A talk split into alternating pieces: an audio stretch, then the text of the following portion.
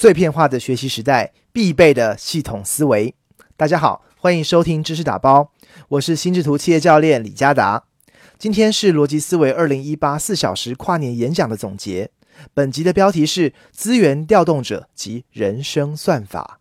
如果你喜欢我们的专栏，也想一起学习如何用心智图来做知识管理，欢迎加入我们的订阅会员，你就能马上下载节目当中所有的高清版心智图笔记档。上一集当中，我们提到了中国未来的经济发展是不是可以持续？这一集来谈谈企业和个人如何应对未来这些快速的改变。罗胖这里的提问是：如果跟不上改变的浪潮，你会不会被淘汰呢？前面我们听了很多产业变迁多快多急的例子，很多传统企业或个人都会开始觉得非常的焦虑。我该怎么办？要怎么转型才能跟得上时代的脚步呢？但罗胖这里却提出了一个会让大家非常意外的结论：你不需要特别去转型，因为你很难追上改变的步伐。相对的，如果你能持续深耕某个领域，成为那个领域的资源调动者，那改变会自己来找你。罗胖举了新零售当做例子，他认为之所以叫做新零售，就是到目前为止还没有人能够看到未来真正的变化。这其中至少有两个方向，一个是效率战，一个是认知战。效率战比较好理解，就是用尽一切手段，全方位、无死角的提高效率，让消费者可以想要就要，而且马上就要。这就要求所有的相关企业去抠购买流程、支付到物流的每一个环节的时间，让货物一步步的逼近你。认知战的模式则是以小米线下店为代表。罗胖举了个自己本来想与小米合作卖小米音响的例子，小米的业务非常大方的说：“我愿意对分利润。”结果算完发现，卖一个音响双方都只能赚五毛，在毛利这么薄的情况之下。罗胖一开始就认为，小米如果开线下店，绝对不可能成功。但小米的线下店却创造了二十七万每平米，全世界平效第二的业绩。这是 Uniqlo 的四点五倍，是星巴克的六点七倍，仅次于苹果线下店的成绩。小米线下店的精神，就像雷军所说，他希望顾客来就可以闭着眼睛买。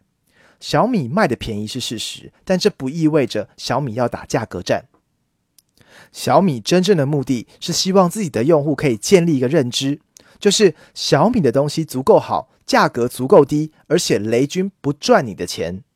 久而久之，当用户形成了这种认知，他就懒得去比价，对小米的品牌就会有信任。这就是认知战的威力。过去品牌之间打价格战，你最后的目的还是为了要赚钱，所以是在比较当中胜出。但在认知战当中，小米透过品牌效应，虽然不在产品上赚钱，转到其他的地方，如游戏上赚钱，却间接把对手从比较当中给消除了。因为用户已经懒得选择，默认去买小米的东西了。那传统的产业到底要不要转型呢？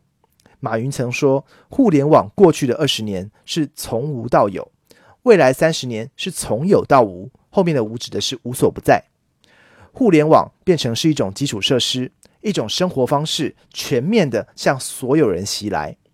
到了那个时候，关键是你能调动多少资源，而不是你拥有多少资源。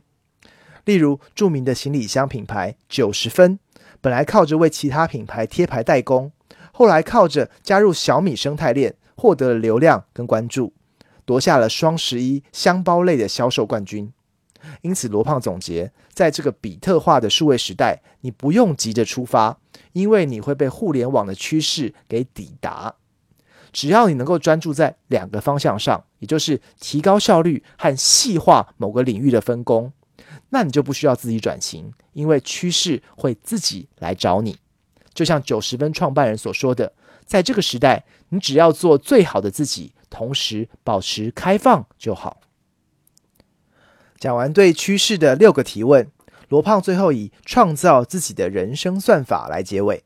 他认为现在的时代变化太快，我们很难总结出一个适用一切的规律。但是我们可以发展出一套属于自己的人生算法。什么叫算法呢？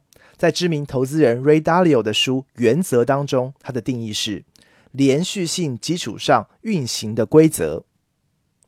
这样讲好像有点拗口哈，没关系，简单说就是找到自己面对世界的基本套路，找到它，重复它，然后强化它。